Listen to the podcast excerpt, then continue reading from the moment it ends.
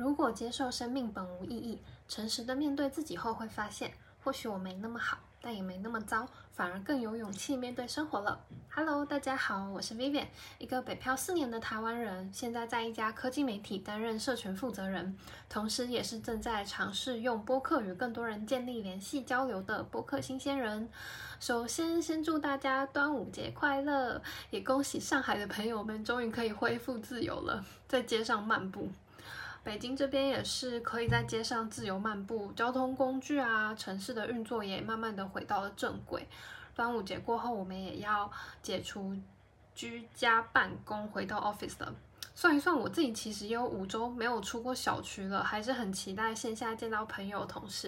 也是在这一次这么长的居家期，我才体会到人类作为高度社会性的动物，即便现在科技再怎么进步，通讯再怎么顺畅，始终还是很期待可以面对面的跟人产生交流的。嗯，面对面的交流可以看到表情啊、动作啊这些非语言的行为，不仅仅是帮助我们自己可以完整的表达我们的意识，也可以帮助我们去接收来自对面那个人的状态，产生最真诚的链接。其实我是一个特别喜欢独处的人，那但是在这次的居家状态呢？嗯，也有点太久了，所以我还呃挺想再再跟大家再跟我的朋友们线下相聚的。哎，好好了，扯扯得有点远了。然后回到这一期的主题呢，那些藏在哈利波特里头的启示和勇敢，想问有没有人也是哈迷？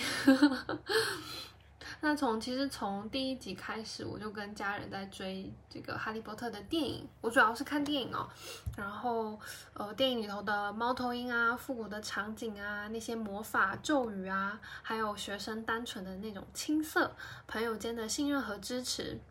除了对剧情跟特效有那种哇的感觉之外，《哈利波特》里头的角色哈利，然后荣恩跟妙丽。我们叫妙丽，你们哎这边好像叫赫敏，对，那其实他们也陪伴着我们一起成长，就是从第一集开始，我们的年纪好像就相仿。虽然说我不需要冒着生命的危险去四处寻找 Ho Horcrux 来对抗伏地魔，但是在那个阶段的我们正在逐渐的离开原生家庭。然后开始去梳理自我认知，学习跟外部呃的人去合作啊、竞争啊、冲突啊，去尝试用这些形式去相处。所以其实有一些 scenario 在《哈利波特》里头也看到了，有一些隐喻吧，或是一些影子。然后每一部。的《哈利波特》其实最终都化险为夷了嘛，然后重建希望的这种剧情呢，也在某种程度上带给我满满的相信还有投射，就是有一种 everything will just be alright 的勇气。所以《哈利波特》对于我来说是意义非凡，是我心情大好或是心情低落的时候，就是它可以 calm me down 的一个存在。就我只要不稳定，就情绪不稳定，不论是亢奋啊、悲伤啊、愤怒啊，总是有大波动的时候，我就一定会把《哈利波特》拿出来，从第一集开始像马拉松一样的看，就仿佛这么做，就我主动的、自主的创造一个只属于我的空间，然后那里有隐我隐藏的安全感跟勇气。我相信很多人一定也有类似的经验。嗯，或许不是用《哈利波特》，是其他的电影。比如说，我有朋友就是用那个宫崎骏的动画啊，有朋友是呃漫威等等的，呃，还有还有朋友是那个魔戒。哎，对，我们就是那个哈哈比人，对对对。然后，总之就是这些电影的存在，还有叙述，就它好像也。嗯，在某一部分表达了某一部分的我们自己，一下子用语言很难说清楚，但是你就是知道那个故事跟剧情跟你有很深很深的共鸣还有链接。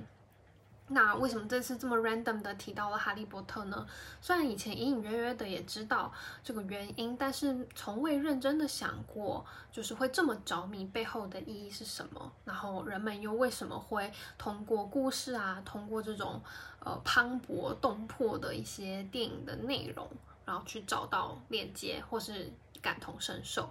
其实是这次端午节假期，我终于收到了我期待已久的 Jordan Peterson 十二人生十二法则的第二部，呃，它叫做 Beyond Order。嗯，其实，呃，然后就是在读这个这本书的第二个章节的时候，我我得到的一个心得还有启发，然后就想说通过这个时机，嗯，终于找到了啊，我跟哈利波特有这么多强链接的一个共鸣。我要就觉得说，嗯，我要把它记录下来。然后第二个章节呢，就是这本书《人生十二法则》的第二部。然后它第二个章节是在讲说，正确的自我叙事能让呃让你成为更好的自己。然后我一直觉得 Jordan Peterson 的书其实并不是那么好消化跟理解。就像是我们习以为常的生活模式当中，它需要通过非常细微的观察，然后提炼出最本质的问题。那中间需要非常细而深度的思考，不然就会像过日子那样，就咻咻咻的就过去，然后不知道为什么。所以它其实是很常从一些小事情上，然后去引引导到一个呃比更更深刻的话题吧。所以他的书一直都。呃，比较我觉得会稍微有一需要花一些时间去读，然后那这个章节的核心呢，是希望带领我们去思考说你是谁，以及更重要的是，在能够想象的最大范围内，你可以成为谁。面对这个问题呢，我们比较常做的事情，其实就是找到一个学习的 model，或者是从，或是说从，比如说诗歌啊，就以以前的古早时期，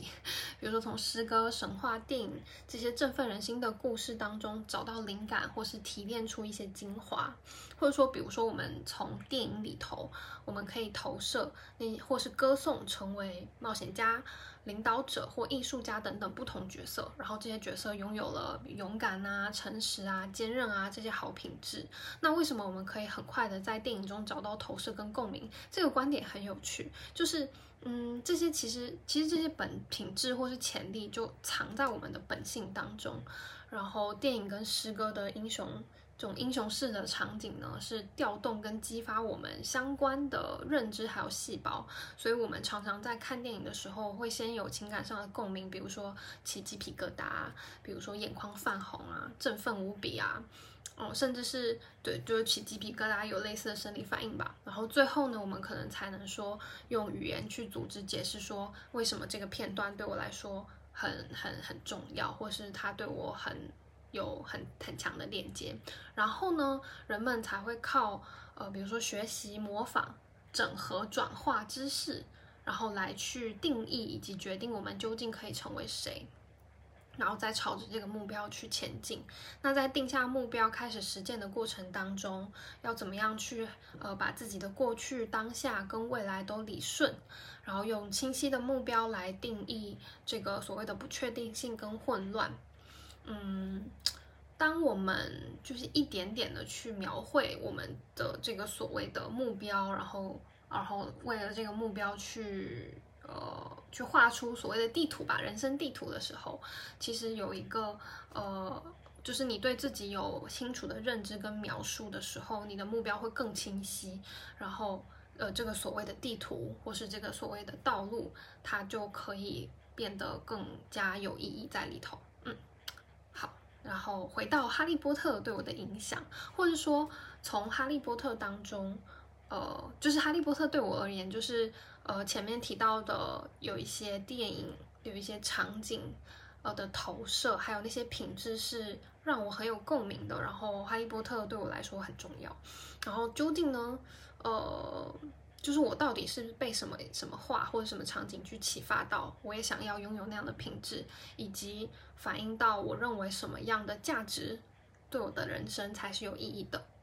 嗯，当然不是说这个明确的目标是我看完了《哈利波特》电影之后就有就找到了，它还要结合我生活当中的方方面面的经验跟体会。那我今天想分享的就是几个对我来说很有共鸣的一些片段吧。然后，如果你是《哈利波特》的粉丝的话，嗯，我觉得你应该也会很有画面感。那我最最最喜欢的一句。就是来自 Sirius Black 在第五集凤凰会的命令中，哈利那时候就表达跟他的教父表达说，他自己担心说，因为会跟伏地魔之间有某种链接，然后最终变成坏人。因为他那时候就是很常觉得很愤怒，就是觉得好像啊，就是就怕自己会变变不好。然后当时呢，呃，他的教父呢就对哈利说：“这个世界并不是只分为好人和坏人，每个人的内心都有光明和黑暗。真正重要的是我们如何选择，知道我们究竟是什么样的人。”那这句话其实，在当时这部电影出来的时候，就是我那时候还在上学，所以其实并不能太真正的体会到其中的意义，只是觉得哦，嗯，这句话好像意蕴深远。那可能也是因为当时的环境比较单纯吧，就觉得好人就是好人啊，坏人就是坏人啊，嗯，很难分吗？但其实这个世界并不是那么简单可以被二元分的，就一个人也没有办法那么简单的被定义。而且我们要承认的是，我们自己或者说人都有非常复杂跟自私的一面，在面对不确定性，然后包含面对恐惧的时候，我们都有自保的本能。它。甚至说到极端一点的时候，可能还会伤害到其他的人。那这时候黑暗的一面其实就浮现了。可是这时候也恰恰是关键的时候，就是我们最终的决定跟选择，才体现了我们是一个什么样的人。就是知道自己恶的一面，选择善良才是真正的善良，否则可能就是单纯天真，而不是善良。就它还是有不同的地方。然后这边就让我。又想到了，在稍再早一点点的时候，那个陆平教授也也就是聊到那个 context，就整个背景，就是就是当时魔法部的部长就开始怀疑说邓布利多想要夺权，然后他就说了，他说 fear makes people do terrible things，然后因为 the last time Voldemort gained power, he almost destroyed everything he hold we hold most dear，就是当人们被夺走，或者是人们失去了曾经最珍贵的东西的时候的那种恐惧感，是是很有可能让一个人做非常可怕的事情，因为他太不想面对那种可怕的失去或是那种恐惧了。然后我一直觉得自己算是一个比较正能量、正向的人，直到我在职场当中因为焦虑跟恐惧，然后开始怀疑，或者说我对身边的人感到不信任的时候，我就想到了这句话，还有这个场景。然后我就知道说啊，嗯，对，could happen，就是我我也会有一些邪恶的想法，我也会把别人想的不那么好，或者把别人想的坏，嗯，但是怎么决定呢？然后怎么做，下一步就全看我了，所以我觉得就是你你你意识到自己有不好的想法或不好的一面的时候，然后你最后怎么选择，才体现了你是一个什么样的人，嗯。然后再来，我觉得影响我也很深的，还有邓布利多和哈利说：“你就叫他伏地魔，哈利。对事物永远使用正确的称呼。对一个名称的恐惧会强化对这个事物本身的恐惧。然后这个也是我非常非常受用的一个一个准则吧。然后就是你要勇敢的正视自己的恐惧。这个恐惧可能是你的自卑、你的不自信、你不那么好的自己。”然后带给你的焦虑等等的，但是你就是要努力的去直面它，然后尽可能的去具象化它，因为，嗯，就是焦虑的反义词，可能我觉得可能是具体吧，就是我们可能会在迷茫、迷聋的 feel 中感受到焦虑，但是如果我们具象化一些事情的时候，它仿佛好像就是我们会开始有一个聚焦的点，或者说我们开始知道，哎，这件事情可能。我首先需要 handle 的事情是什么？就你开始知道说 first step 跟 next step 是什么了，对，所以呃，更好最好是可以具象化它，你就知道说呃，在自己的整个整个体系里头，你该往哪去。然后我当时又觉得，Oh man，我很低落的时候，我就要用纸跟笔写下来，写下具体的事件带给我什么感受，为什么是谁，然后屡试屡试不爽，就是它可以帮助我。梳理我的情绪，然后看出不合理或是过于情绪化的投射，然后再及时做出调整。嗯，所以我觉得就是直面它，直面你的恐惧是一个很受用的一个一个方法吧。还有一个，我觉得我想大家应该很熟悉，就是就是我们要呃，we must all face a choice between what is right and what is easy。然后这句话我觉得特别特别适合用于现在的社会环境，就是这个科技发达的社会环境，好像给予了我们非常非常多的选择，选择的成本仿佛变得很低，就是一个美丽的陷阱。如果没有足够的智慧，我们可能并不能很好的去使用科技啊、互联网啊，还有这个时代带给我们的便利，反而还有可能就是主动让渡出了自由选择的权利，但你其实不知道。嗯，就是因为选择是中性的，客观来说其实没有对错，但是你的选择是否忠于内心是因人而异的，然后也只有你自己知道。以及忠于内心的道路，并不一定是轻松的道路，很有可能它是一条非常艰难的道路。然后我们是否有足够的智慧还有勇气去做这样的选择？嗯，就是做一件事情是不是 make sense，是不是有意义的？对我来说非常的重要。就是这个这个价，这个讲这个这个这个质这件事情对我来说简直就是我金字塔的尖尖。所以如果我的选择没有忠于自己，我会在第一秒就知道这件事情。对我会觉得我背叛了我自己，我会有那种深深的感受，就是啊，我背叛了我自己，我做了我我自己知道可能不那么对的决定。嗯，然后这件事情身体是骗不了人的，嗯，所以我我我会愿意就是为了去自由选择，然后去。去选择那么不 easy 的道路，但是这也并不是说我马上就就知道说要怎么做选择。他其实也有经历过一些 struggle，就比如说我之前在职场上可能遇到了一些很不开心的冲突啊，或是不愉快，然后也想要跳槽，也想过要跳槽。甚至还给自己洗脑过，就是啊，我在这里的学习可能到了天花板啦，我需要一个更大的平台，巴拉巴拉巴拉。但是其实我内心深处就知道，这不是我真实的想法和决定。即便我换了一个地方，那如果又遇到类似的问题的时候，我我真的知道该如何面对和解决吗？那我现在面临到最核心的问题，是我跳槽了就可以解决了吗？那即便跳了槽、升职了、加薪又如何？我还是我，我还是就是没有一个质的变化。那显然这件事情对我来说就是一种逃避。所以，我我最后觉得说，即便我有一天真的选择离开，我也是真的忠于自己的选择，而不能掺杂着逃避啊、焦虑啊、恐惧。我要面对、克服这些，呃，对我要面对、克服这些这些问题。然后。另外就是还有近期也常常被讨论到的，就比如说关于社交交友软体的使用，当然分析起来这件事情会更加的复杂。然后这一期的重点也不是这个，不过在沟通成本啊、断联成本啊、选择成本都变得更低的现代社会，去建立或是以维系一段关系，嗯，其实不是单纯的再见拜拜，下一个更乖这么简单的机制可以解释的。所以我每次看到这种毒鸡汤的时候，我就会。啊，特别的觉得很惋惜吧，就是在倡导自由啊、独立的现在，我们又到底有没有真的意识到自由、便利、低成本的选择背后，可能带来更高成本的失去呢？不可承受的生命之轻，值得一起好好的思考。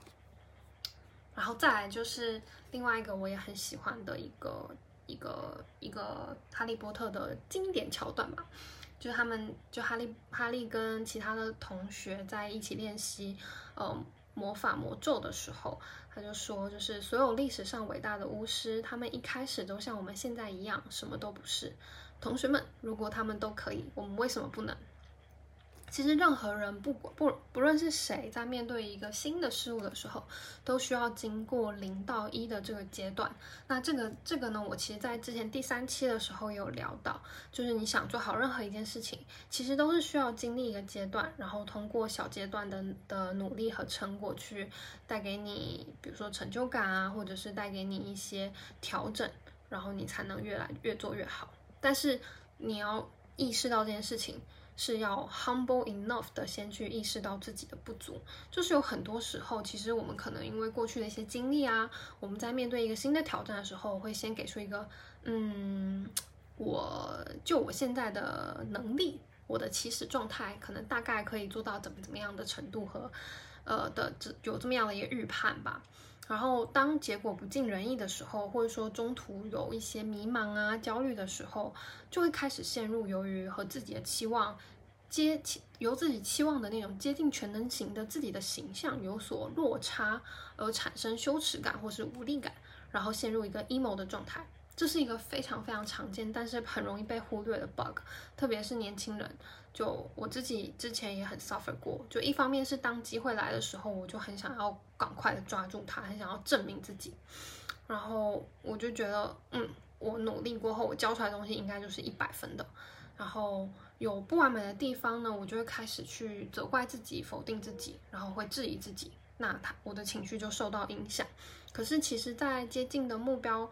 呃，接近目标的过程当中，调整、校正是一件非常非常正常，而且一定要做的事情。无非就是要先接受自己的不完美和不足，然后将视野放在最终的目标上。然后这边还有另外一个我觉得很需要注意的一点，就是就是目标的设定到底是不是对的？就很多，特别是在职场上，就会变成说，嗯，你的终极目标可能。在调整或是在一次次 struggle 当中偏离了你的目标，变成要满足某一个人，比如说你的老板的想法，或者说他的他的意意思，然后这样的思维是很难在组织当中，特别是需要创意、需要执行力、需要能动性的初创企业当中，就变成说你的能力的天花板变成你老板的天花板，然后你也永永远不可能因此而成为一个优秀的领导者。最后呢，我还想分享一点。就是，呃，应该是在阿兹卡班的逃犯那一集，邓布利多说，即便在最黑暗的时候，也可以找到幸福，只要有人记得点亮光芒。嗯，我就觉得这句话很温暖，因为，嗯，就要始终的相信，就这世界上会有光，会有也跟你一样善良，也跟你一样相信希望的人。就努努力的做那个点亮光芒的人，然后带给身边的人温暖，然后同时也要相信世界上你的身边，你一定也可以找到可以带给你温暖和光芒的人或事。那其实总结来说，就是永远保持乐观。好的，总结下来呢，哈利波特教会我诚实、勇敢、正向、积极这三个我很想要以及我一直在努力做的目标跟品质。对自己诚实，对恐惧未知保持勇敢，然后对身边散发正能量跟积极的影响。然后最后呢，最后最后我还想再分享，呃，就是《人生十二法则》这本书，然后我刚才提到的这个章节的最后的结语。然后我觉得这个结语非常的、非常的感，就是非常感、非常的有感触吧。他就说，它里面的最后的结语是在说。嗯，最后最后的结语啦。他说，随着时间的推移，你会发，你会越发明，你会越发明确真正的目标在哪里。那个小小的靶心，那个十字的中心，那个你能够追随的最高价值。你所追寻的目标是不断移动而后退的。移动是因为一开始瞄准时，你并不具备足够的智慧找准方向。后退则是因为不论你多接近完美，总是会有新的完美可能性在你面前打开。不过，自律和成长会一直引领你前进，带着意志和好运，你就能书写一个有意义、有价值的故事。它能随着时间不断完善，为你带来许多满足和喜悦的时刻。你可以成为故事中的英雄，那个自律的修行者，那个有创造力的变革者。那个造福家庭与社会的人，正确的自我叙事，让你成为更好的自己。好的，端午假期，我有哈利波特，有目标，有希望，过得很充实。然后祝大家呢，也能在自己最爱的电影中总结，然后提炼出想要的品质和目标，与之前行。那我们下一期见啦，拜拜。